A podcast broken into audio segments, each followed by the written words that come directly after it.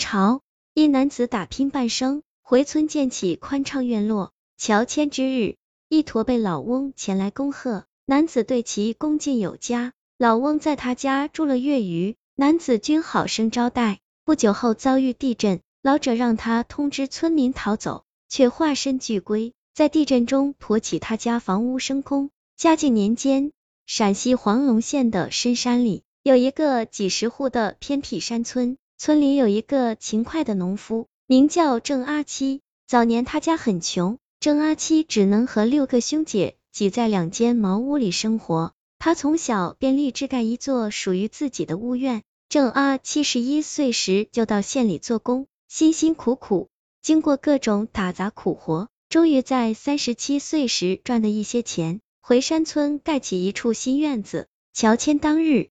郑阿七请来亲戚朋友欢聚一堂，此时从山沟处走出一个衣衫破烂的驼背老者，弓腰弯膝，缓缓的走进屋子。众人全都不认识他，但看老者驼背上累积一层污垢，似乎多年不洗，乌黑的发亮又坚硬。郑阿七看他甚是可怜，便请他进屋吃面和肉菜。老者很痛快吃了两大碗面，抹抹嘴道：“恭喜屋主。”新居乔迁，老身无处容身，不如就让我在此住一宿吧。亲戚们见老者不愿离去，纷纷议论。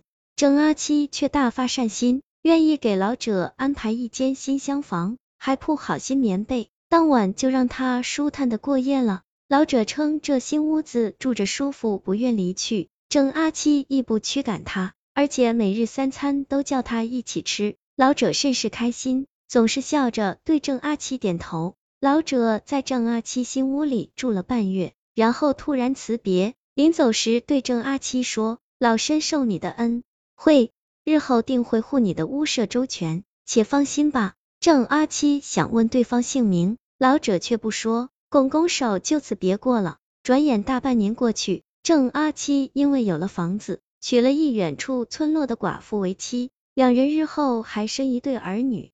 此后，一家四口人在屋院里过起了其乐融融的日子。一日午后，郑阿七在家中小歇，梦见驼背老者前来对他说：“郑相公，三日后午时将发生大地震，你快通知村民们离去吧。”老者话刚说完，郑阿七的屋子就传来一阵摇晃，接着山崩地裂，地面裂开几道大裂缝，郑阿七的房子瞬间崩塌，化为了废墟。看到自己的屋子被毁掉，郑阿七才吓得从梦中惊醒，急忙回望四周，发现一切如常，屋子毫无破损，这才稍微心安。梦中老者的话却历历在目，郑阿七非常的犹豫，出于担忧自己屋院，仅只当是个怪梦，不肯理会。第二日，门外突然传来敲门声，郑阿七推门一看，发现地上爬着一只褐色巨龟。足有石磨大小。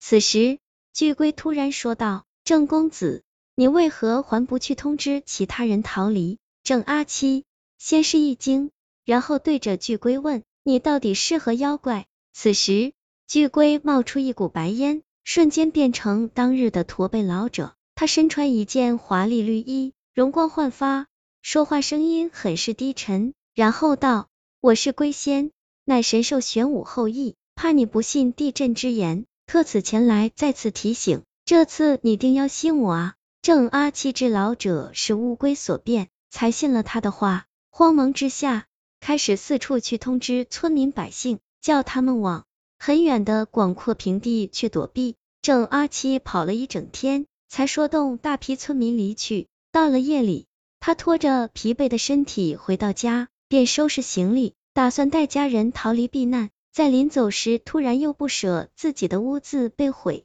竟忍不住痛哭起来。这时，龟仙不知从哪里爬了出来，笑着说：“郑公子，你不必走，安心在家。地震当日，老身定护你全家和屋舍的周全。”郑阿七听完，半信半疑，但知道对方是仙，定有办法，这才怀着忐忑心情睡去。次日一早，烈阳高照，天气十分的闷热。来到中午时分，果真传来一声巨响，接着地动山摇，整个黄龙县都在剧烈摇晃，周围的泥瓦屋街道的青石路，村前的十方牌匾，无一不在剧烈震动。只是一瞬间，便地面分崩离析，数不清的裂缝在地面上裂开，然后瓦落墙倒，处处皆成了废墟。可唯独郑阿七的屋院毫发无伤。